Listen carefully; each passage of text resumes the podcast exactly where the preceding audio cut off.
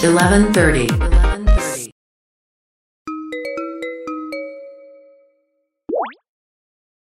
お疲れー。お疲れ様です。なんか、さおちゃん、新機材登場じゃない？うん。そうです。聞いてる人にはわからないけど、今日はちょっといいマイクで千尋さんに声を届かせようかなと思ってますす。ごいいい感じにね、耳にさおちゃんの声が届いて、やっぱマイクが変わるとさ、全然、はいこう、届き方が違うね。あ、本当ですか？これ、あのーマス工房っていう、あのー日本のマイクを作ってるおじさんのマイクで、え NHK とか、わかりやすいところだと、洞爺湖サミットとかの演ー説うん。で使われたマイクを作っている、えーおじさんが静岡県にいて、えー、そうなんです。で、最近仕事でちょっとマイクを探してた時に、あの、ここのマイクはとってもいいよっていうのを聞いて、こないだ、あの、知り合いの小さなスタジオに、あの、エンジニアさんと、そのマイクを作ってる増田さんって方と私とで集まって、えー。マイクを試して、今お借りしてる状態なんですけど。そ。うなんだ。え、それはさ、じゃあトーク用のマイクみたいな感じ、と、一応コンデンサーなので、あの、楽器の録音もできるし、まあ我々は歌の録音もできるし、うん、ただ声優さんとかも使うことができるような。いいね。はいやめっちゃさ、タイムリーなんだけどさ、実は今日、は私、新しく買ったコンデンサーマイクが届いたのさ。すごい、二人とも買い物を検討して。そうそうそう。だからここ最近なんかいろんなコンデンサーマイクのさ、ことを YouTube で調べたり、あとサウンドレコーディングとかさ、よくミュージシャンのみんな読んでると思うんだけど、なんかマガジンチェックしたりとか、いろいろしてて、で、今日ね、10年ぶりにコンデンサーマイクを新調しました、今日は。うわーおめでとうございます。すごい。で、ちなみに、あの、決め手は何だったんですか？あのね、うーんと、最終的な決め手は、ずっとお世話になっているエンジニアさんが、まあ、千尋ちゃんの声にも絶対合ってると思うよって言ってくれたっていうところなんだけど、だから私の声を知ってる人が、あの、いいと思って言ってくれたっていうところではあるんだけど、うんうんうん。でも、あのね、いろいろ候補はあったんだよね。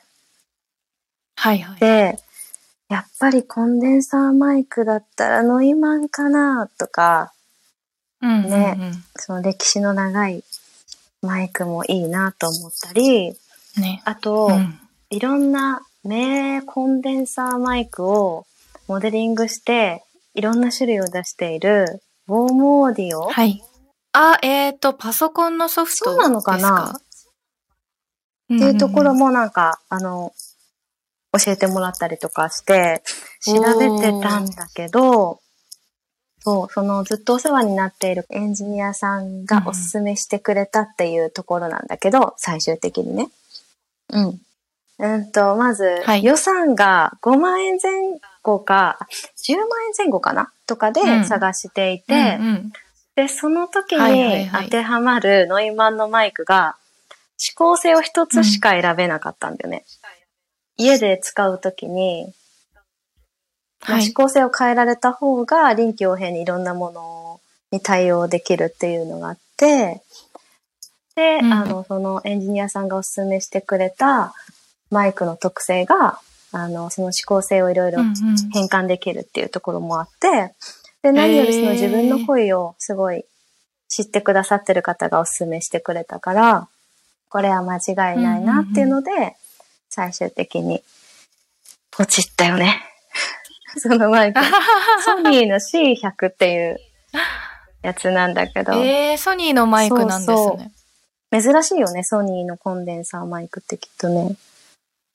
うん。確かに、あの、ノイマンか赤毛か、ね、うん、どっちかっていうイメージはすごいありますけどね。ね結構レコーディングスタジオとかではさ、そのノイマンも使わせてもらったりとか、うん、あと、アレンジャーさんの、はい、えっ、と、スタジオで撮らせてもらったりみたいな機会の時とかって、結構、それこそ赤毛の C414 とかを使わせてもらうことが多くて、最近の自分の作品はそのマイクで撮ることが多かったんだよね。ああ、そうだったんですね。C414 っていうのがさ、あの、千尋の C に、私誕生日が4月14日だから、めっちゃ運命を感じてたの、えー、今まで。めちゃくちゃ運命じゃないですか。私のために生まれてきたんかな、くらいのさ、感じで、なんかすごい運命を感じてて、えー、で、私もこれ買おうかなっていうのも一つあったんだよね。あ、そうなんだ。でも、ね、いろいろ考えて、なんかちょっとアップデートしていきたいなっていうのもあって、その音がさ、まあ、使う用途によって全然その違うと思うんだけど、やっぱ価格帯によってもアップグレードされていくところもあるじゃん。比例されてるというか。そうですね。それを考えたときに、うん、今までもこの CO1 にお世話になって、いい歌いっぱい歌わせてもらえたけど、よりちょっとアップグレードしたいなっていう意味を込めて、ええー。ポチった。うん、あ、でもまさに、私も同じ理由でこれはお試ししてるので、ねうん、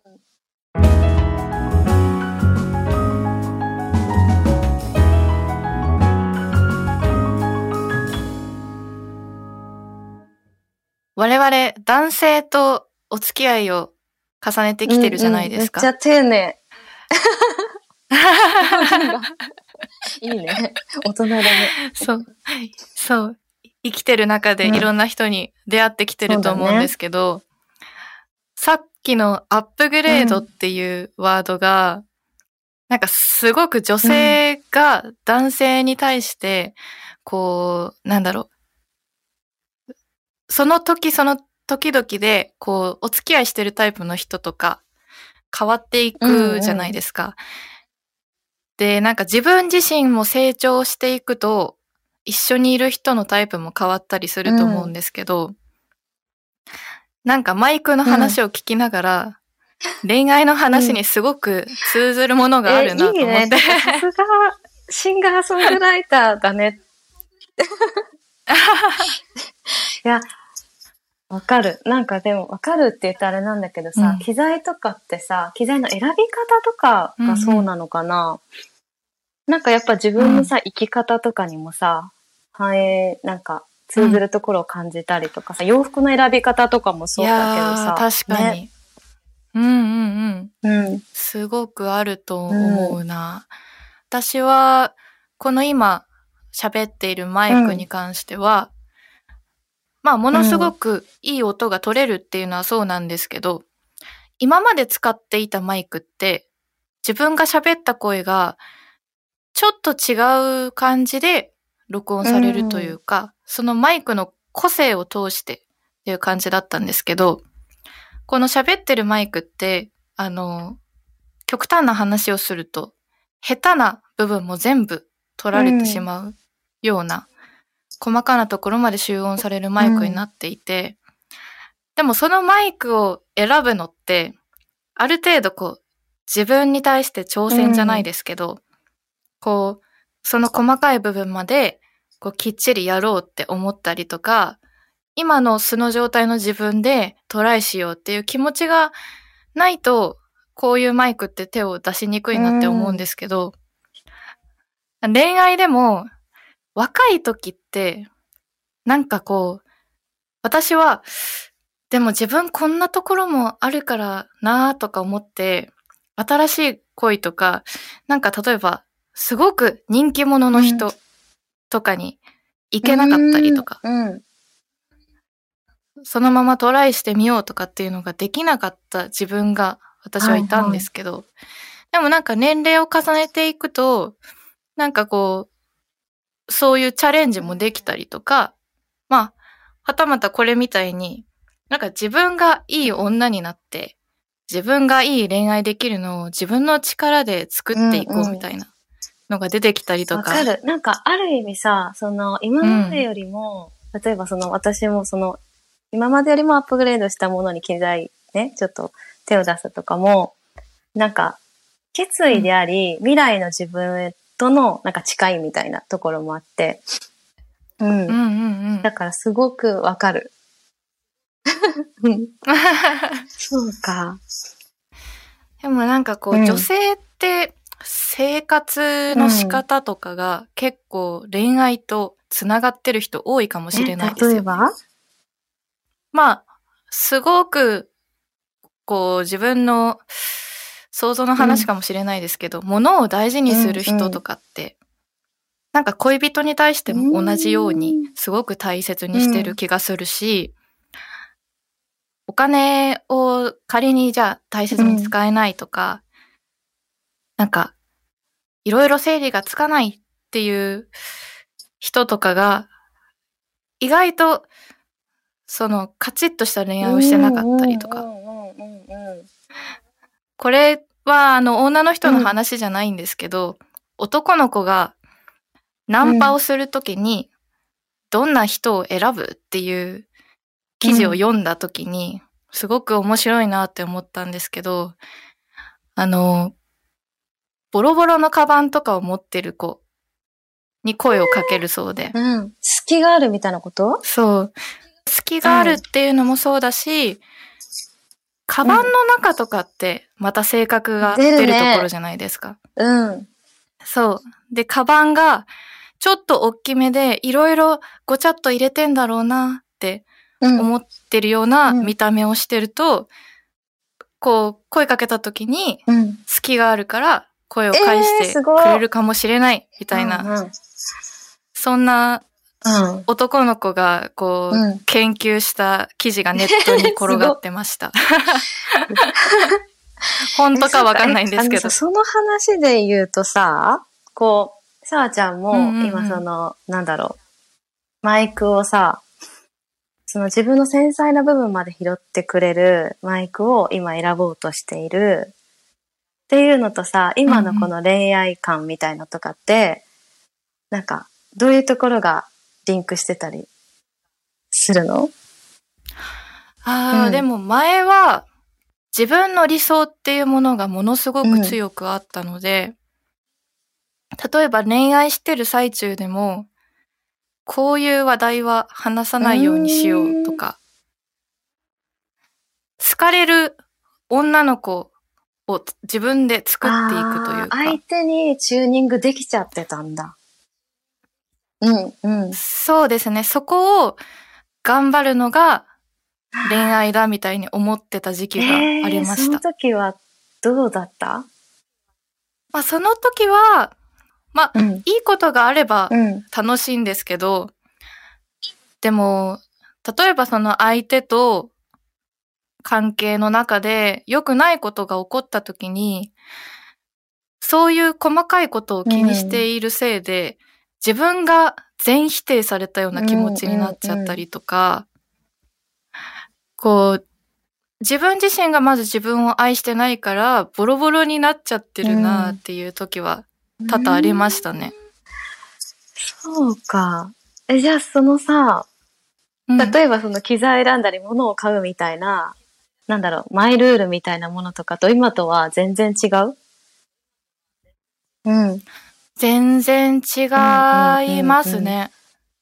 まず、今は、ものすごく一人で調べて、で、最終的に、こう、買うか買わないかギリギリまで、ちゃんとな悩めるようになったといへーそううか。なんだ。うん。前は、こう、どうしようかなって悩んだ時に、こう、周りが、え、これでいいんじゃない？みたいなうんうん。のがあって、安心をして買うって感じだったんですけど、うん。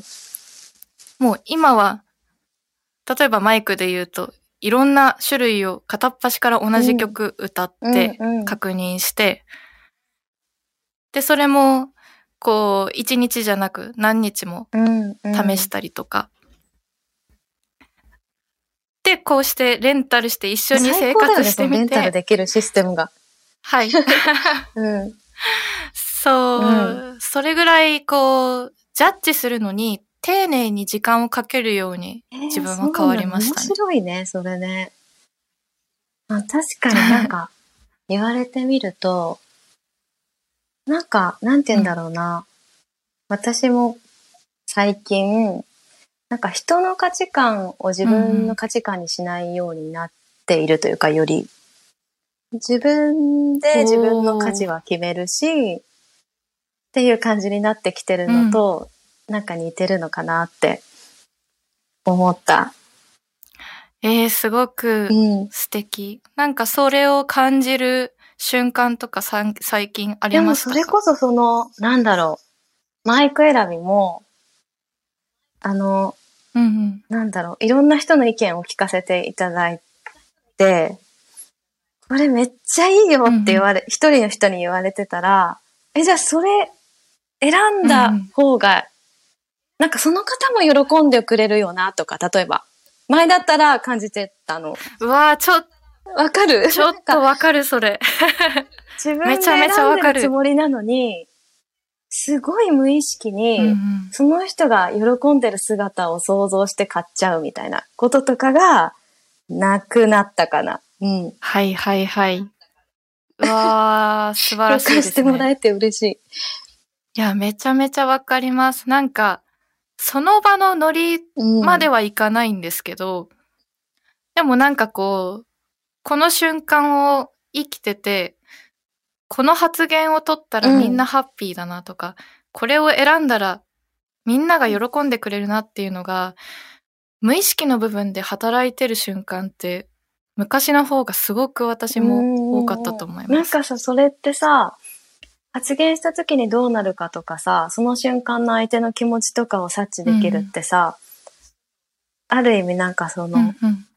すごいいい能力っていうか素敵な能力でもあるし、うんなんかライブとかしてる時ってそういうのを必然的にめちゃめちゃ使ってたりすると思うんだよね。ね。確かに。私曲作りにもすごい使ってると思うんだけど、でもなんか、うんうんもうほんとそのライブじゃない時っていうのかな、本当物を買う時とか、何か大きな決断をする時っていうのは、どれだけ自分に集中できるかみたいな。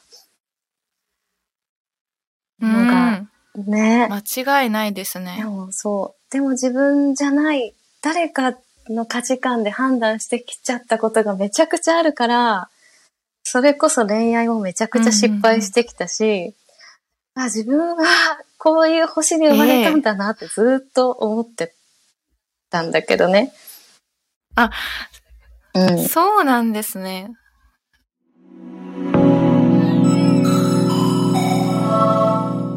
今までこう、お付き合い普通にしてた、もともと付き合ってた彼氏の人たちと、今こう、これから先一緒に生きていこうって決めたうん。旦那さんって、こう、関係性に何か違いとかあったんですか？ああ、すべて違うね。うん。すべて違うん一だ。つも同じことがないすくらい違うかも。うん。ええうん。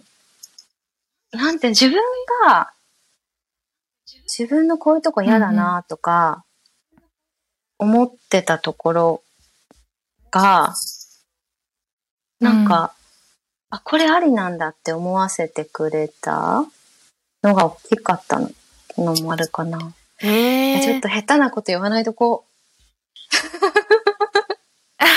ちょっと、なんか、うん、ちょっと、下手なこと。でもそうだね。なんか シンプルに言うと全部違うなと思う。うん。すごい。じゃあもう、本当に今まで自分のルーティンになってた部分から外れた選択だったし、かつ今までよりも自分をさらに高めてくれる出会いだったってことですね。本当に、私は、こういう星に私は生まれちゃったんだっていうさ、恋愛をしてきてて、うんうんうん。だか、ら、あ星って乗り換えられるんだって思っへたえのと、なんか自分を高めてくれるのもそうなんだけど、それ以上に、なんか自分を、なんだろう、変えるっていう意味で変えさせてくれるなんか、うんうんうんうんアップグレードって言えばアップグレードだし、なんか原、原点といえば原点だし、みたいな、なんか、自分、本当の自分の姿にどんどん帰っていけるような感覚。ちょっとあんまり喋らないとこう。え、さわちゃんはこう、最近はど最近ですか？最近は、ううん。多分私はまだ星に乗りうん。換えたというよりかは、常にこう、星の乗り方を悩んでるみたいなうんうんうん。感じなんですけど、うん。なんかもちろんこう、パートナーとはすごくいい関係を、こう、年を重ねるごとに過ごせるようになってきてるなって思うんですけど、こう、まだまだ自分の母親とか、こう、先輩方と比べると、大きな愛を常に持ってる女性には慣れてないというか、些細なことで、こう、イラッとしちゃったりとか、うん。うん。そう、まだそれが、自分はちょこちょこあるんですけど、なんかこう、結婚して何十年寄り添ってきましたっていう人もいるじゃないですか。そういう人たちの愛を見てると、ああ、まだまだ修行が足りないなって思いながら生活してます。謙虚だね。そっか。あでもそういうなんだろうね。ものを、選選択って言ったらあれだけどさ、出会う人が変わってきたりとかさ、うんうん。そういうのは、今年を重ねるごとにしてきてたりとか、自分の、なんか愛の表現ってさ、様々だと思うけど、それこそなんか曲を書くこともそうだし、うんうん。生活の何か些細なね、こともそうだと思うけど、そういう表現が変わってきてたりとかする、そうですね。あの、去年の年末と年始に、私年末は一人で弾き語りで。ワンマンをやって終えて、で、年始は同じ会場で対バンでこうハッピーな感じでやってたんですけど、その年末のグランドピアノに一人で自分の曲弾き語りで十何曲やってた時に、こう昔の曲と今の曲を混ぜながらやって、昔の曲の言葉を歌ってる時に、あ、こんなに自分が苦しい瞬間が過去にあったんだなっていうのが、なんか、昔の自分から手紙が届いたような気持ちに初めてなって、そう、リアルにこう、辛さとか苦しんでたり、悩んでたりしてることが、自分のアンテナにキャッチされちゃって、で、それで、MC の途中で、その話をして、なんか今、その初めてそういう気持ちになって、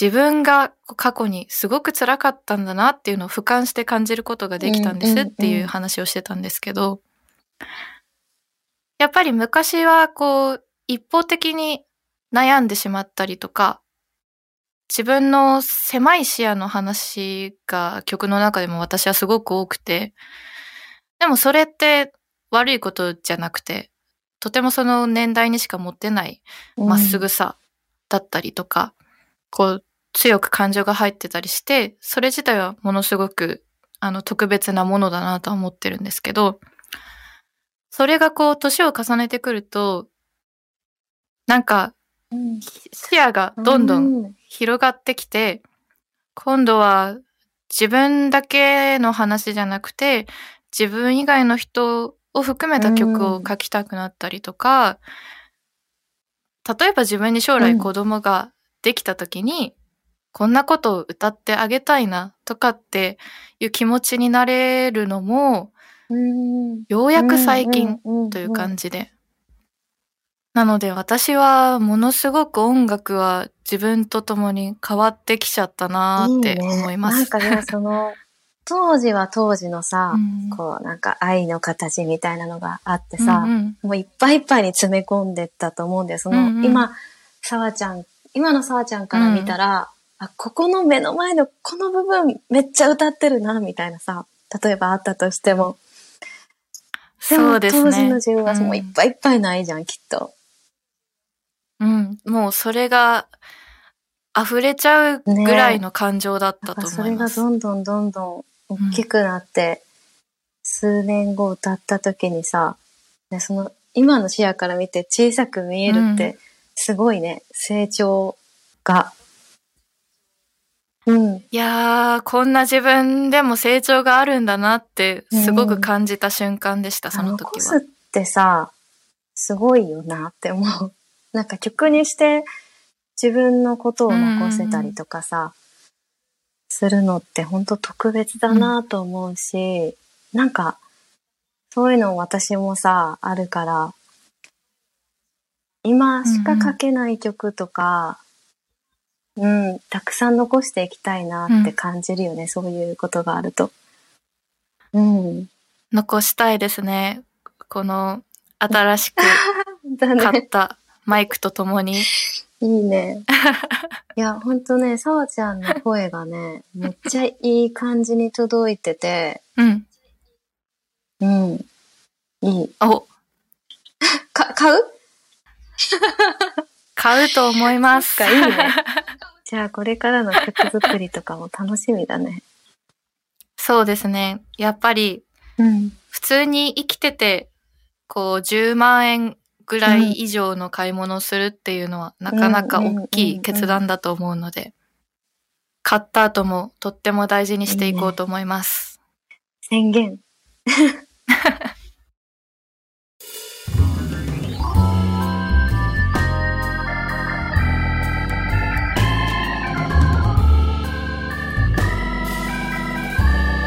1130.